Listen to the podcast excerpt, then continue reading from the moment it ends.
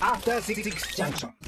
時刻は6時30分になりました3月2日月曜日 TBS ラジオキーステーションにお送りしているカルチャーキュレーションプログラムアフターシックスジャンクションパーソナリティの歌丸です月曜パートナー TBS アナウンサー熊崎和人ですさあここからはカルチャートークのコーナーです今夜お招きするのは美術家でドラァグクイーンのビビアン佐藤さんですあ、よろしくお願いいたします。よろしくお願いいたしますね実は、初めましてなんですよね。あのーありえない。意外とね、あのはい近しい人がね、あの間挟んでましたけど、初めましてでございます。よくね、YouTube で流れてるやつはこれですよね。あ、そうですね。あの、ねあの、お風呂入りながら聞いてます。あの、か、あの、ゆあれは勝手に誰かが上げてるやつ。誰かが上げてる勝手に、勝手に誰かがチャリンチャリンしちゃって。いや、それでも結果的に上がってるマジですかそれでも結構でございます。ラジオはちょっとね、あの、聞いてないんですけど。いやいやまあでも、まあ、結果的にお耳に届いているとそこは強調しなくていい。そそこを今あえて強調しなくていいえ。まあね、あの、でも清掃してきてありがとうございます。ありがとうございますはということで、えー、熊崎君からお願いします。ビビアン佐藤さん今夜どんな話聞かせていただけるんでしょうか、はい今日はですね、スペインの舞踊家、えーロシア・モリーナの魅力について語りたいと思ってます。よろしくお願いします。はい。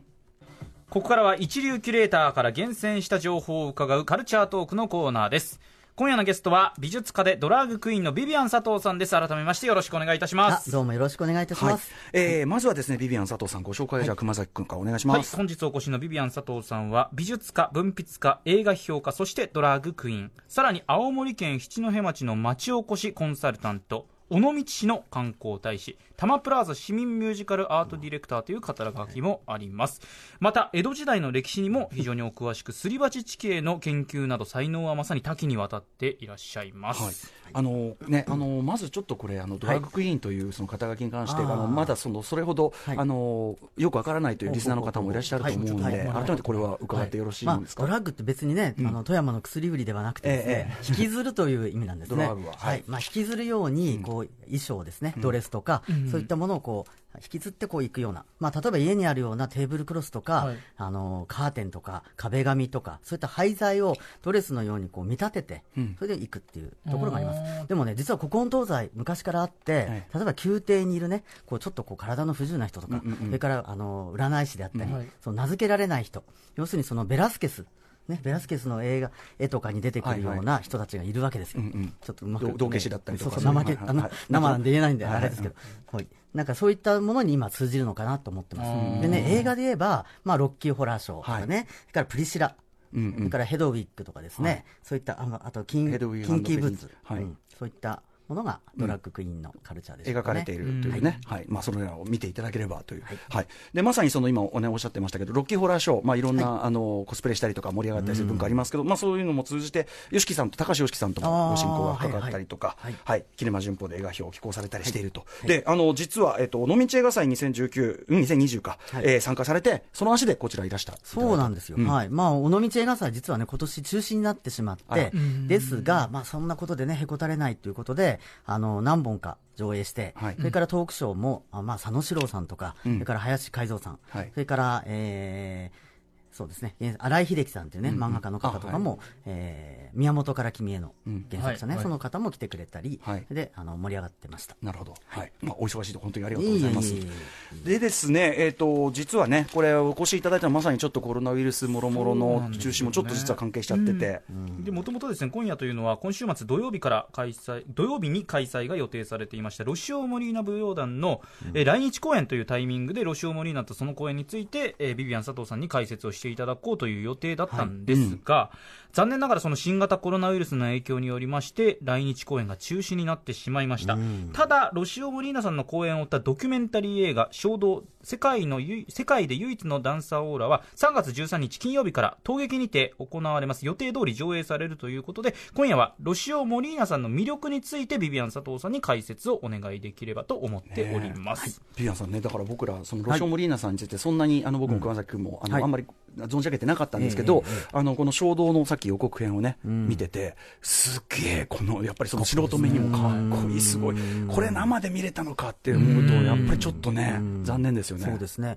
で、まあ、これはまあ、ドキュメンタリーなんですけど、うんうん。ドキュメンタリーってね、まあ、これ映画ファンが多いんですよね。うんだから、はい。その、まあ、ドキュメンタリーって扱ってるものと、うん。それから映画作品ってのは実は違うことなんですよね。で私たちが見てるのは、もちろんロシオ・モリーニを見てるんだけど、じゃなくて映画作品、映像作品を見てる、本当は。はい。だから本当は監督の作品を見てるわけですよ。でもそれにしても、その、ロシオ・モリーニのす凄さがね、伝わってくるような、そんな映画ですよね。なるほど、はい。これあの、ロシオ・モリーナってさっきから僕言ってますけど、モリーニ、モリーナ、な、でしたね。モリーナ、はい、はい、モリーナ。でモリーナさんですね。まあはい。モリーナさん。はい。えーということで、えー、と改めてまずそのロシオ・モリーナさん、どういう方なんでしょうか？えーとですね、えー、まあ、もともとその、えーフラメンコっていうのは、例えばこう、なんていうのかな、こう、あの、習い事とかにあるように、例えば OL さんとか、はい。それからこう、マダムとかね、そういった人たちもみんなこうやってるようなものなんだけどもはい一方では、本当にその、まあ、あの、まあ、最初のこう、生まれがよく分かってない。要するにこう、あの、ロマって今言いますけどもね、はいはい。そのまあ、スペインの方に昔ジプシーと呼ばれてたあジプシーと呼ばれてた。まあ、そういった人たちが、要するにこう血が混ざるのを嫌って、どんどんどんどんこう移住生活をしてたんですね。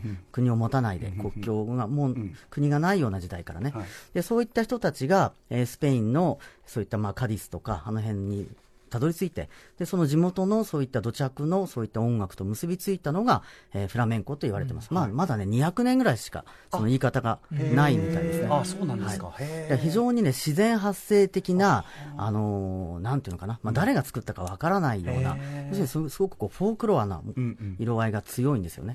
それ一方でね、そういったこうお教室もある一方、そういったところが強い、なるほどですね。このえっと、だからロシオ・モリーナさんは一応フラメンコダンサーってはい。いう、そういうことにくくりにはなると、はい。ただ、そのフラメン僕らがイメージするいわゆるフラメンコダンス、全然違う。とは違います全然違うんですよ。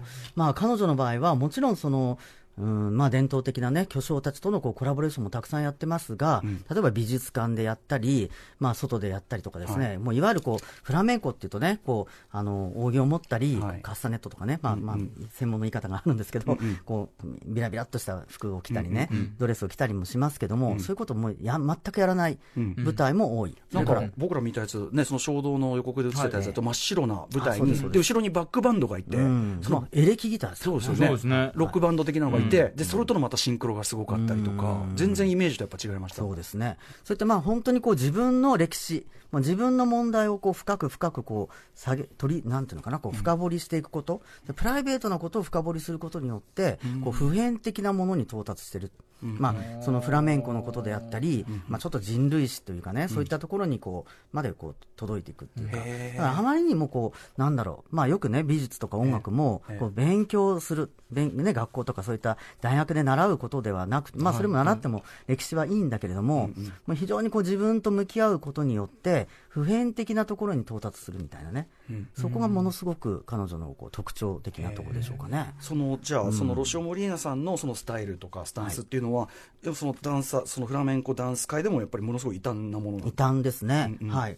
でね、まあ彼女の、まあちょっとこれ、まあ経歴というかね、はい。えーまあもう若いんですよ。まだ1984年生まれですよ、これ。あそうなんだ、ね、これ35ジャ歳ンプとかね、こうマイケル・ジャクソンがこれ MTV やってたので、その時に生まれてる確かに、僕より全然年下なんですね、だからね。うん はい。で、17歳で、これ、マリア・パヘス舞踊団って言ってね、これもまたね、とんがった、すごい、こう、魔女軍団みたいなねえ。マリア・パヘス武道団。はい、うん舞踊団。で、この人がね、まあ来日、来日、まあ、ここにも入ってたんですけども、2015年、前々回に来日した時に、え文化村で私はね、その、マリア、マリアさん、パヘスさんとこう、トークショーをやったりしたこともあったりまあ、なかなかね、面白いマリア・パヘス舞踊団自体が。そうです。でそういうところですね。で17歳でそこに、えー入団し、それでこういろいろ活躍していくんですけれども、もう2010年、ねまあ、26歳ですね、まだね、26歳の時にスペインでこう最も権威のあるスペイン国家舞踊賞、そういったものを受賞したり、あと2018年、まあ、これイギリスの、ね、これローレンス・オリビエ賞、はい。それも取ったりですね、これはまあその舞台美術の,、あの賞ですね、実はこう3回塾とかも取ってるんですね、この賞ね。すごいそういう最高峰のものをもう若くして、もうフラメンコという枠を超えて、超えちゃってるんです評ね。活動も評価もされてきたみたいなうん。感じなんですが、頭角をぐいぐい表してすごいと思いますね。はい。ちなみに今回、まあ、中止になってしまった来日公演、えっ、うんと、カイダ・デル・シエロ。はい。これはどういう公演だったんですか？これはですね、まあ彼女の、えー、まあオリジナルのものなんですけども、まあその、まあ空から落ちてきた。まあ自分はね、こう、まあこの、えー、ロシオさんのことなんだけれども、自分はこう空から生まれてきて、えーそういう存在であると。で、この作り方も非常にこう女女性性を、あの深掘りしていく話なんですね。で実はその映画の中にもこの裏まあ、裏舞台っていうか、この舞台をこう作っていく過程がこう綴られていく、今回の衝動そうなんです、はい、だからこれを見ると、割と見え見えやすいのかなというふうに思いますね、結構、毎公演、全然スタイルとか、感じは違うんですか？違いますね、はい。はい。まあ、すごい実験的なことをやってます。かといって、ものすごいこう伝統から離れてるわけではないんですよ。あそうなんですか？そこがものすごい、だからすごい伝統的な巨匠の人たちともこうシンパシーをこうも持ち得てやってたり、うんうん、そういったところがすごいですね。バランスも取れてるみたいなことなんですかね。これでもな、見れたんだな、本当はなっていうね、そうですね。来日はいずれはないんですかね？いずれはあると思いますよ、なんかね、まあ、彼女、本当にこうあの、まあ、映画で見ると分かるんですけど、豆タンクみたいなね、こういわゆる豆豆タンク、豆タンク、あの体がね、体型体型が、豆タンク、ゴリッとしてるっていうゴリッとっていうか、もう本当にこうね、小柄で大豆大豆みたいな、大豆、大豆みたいな、大豆、あそうですフラメンコってね、ほら、こう背がね、高くって、ほら、あの時短のね、こうあの絵に描いたような、そんなイメージがありますけど、全然そうじゃないんですよ。だけど、そのエネルギーが本当にそう確かに、でも、いわゆるその、なんていうの、こう細くてなんとかで、ひゅっと手足が長くてってよりは、もっとこうそういう感じ、ぎゅっとしてるんだ、はい。はい、背丈も小さい小さいんですよね、はい、なんか僕、すごい印象、そのまあ、まだその衝動のその予告しか拝見してないですけど、あの足をその、まあ、フラメンコ的にカカカってやるんだけど、その状態がほとんど動かさずに、足がものすごいスピードで、だから動かさないことによって、逆にものすごいそのエネルギーが内側にぐーっとこう凝縮っていうか、こうされてる感じが、なんかすげえもん見てる運動能力っていうかね、そのそれはもう凄まじいものがありますよ。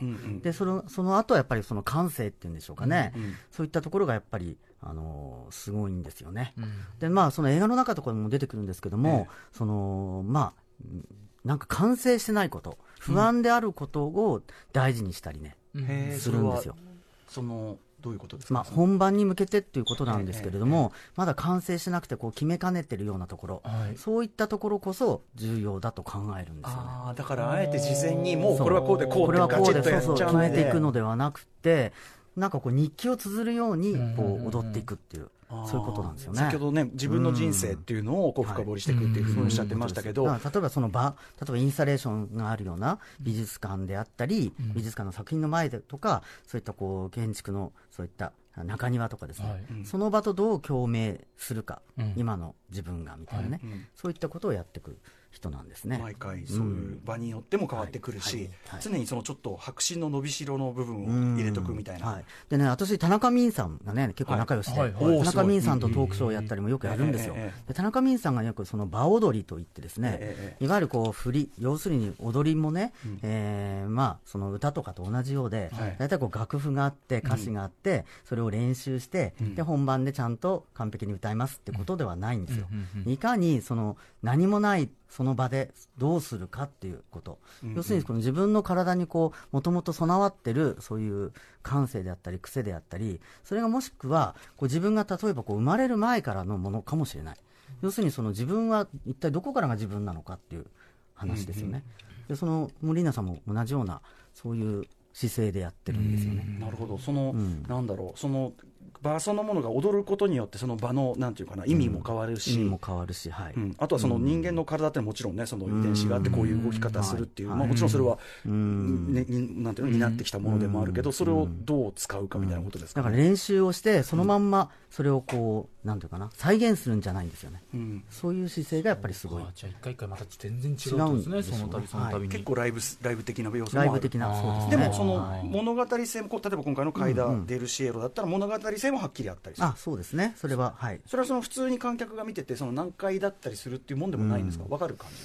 うん、まあ、わかる。そう。例えば、その、ちょっとね、ダンスって本当、なんか難しいってみんな思われるけれど、要するにこう、例えばこう、映画で言うとね、はい、セリフとか、こういうふうに動くっていう、そういった記号に置き換わること、うん、意味を持つこと、うん、そういう、こう、わかりやすく分かりやすいっていうか、そういった記号ではなくて、はい、もっとこう象徴性っていうか、うん、詩みたいな感じ、うんうん、詩を解説ってなかなかしにくいっていうか、野暮というか、要するにその解説するものも言葉であるから、うんうんうん、それでやることがこう、あのー、なんだ、トートロジーっていうかね、うんはいはい、なっちゃうんですよ。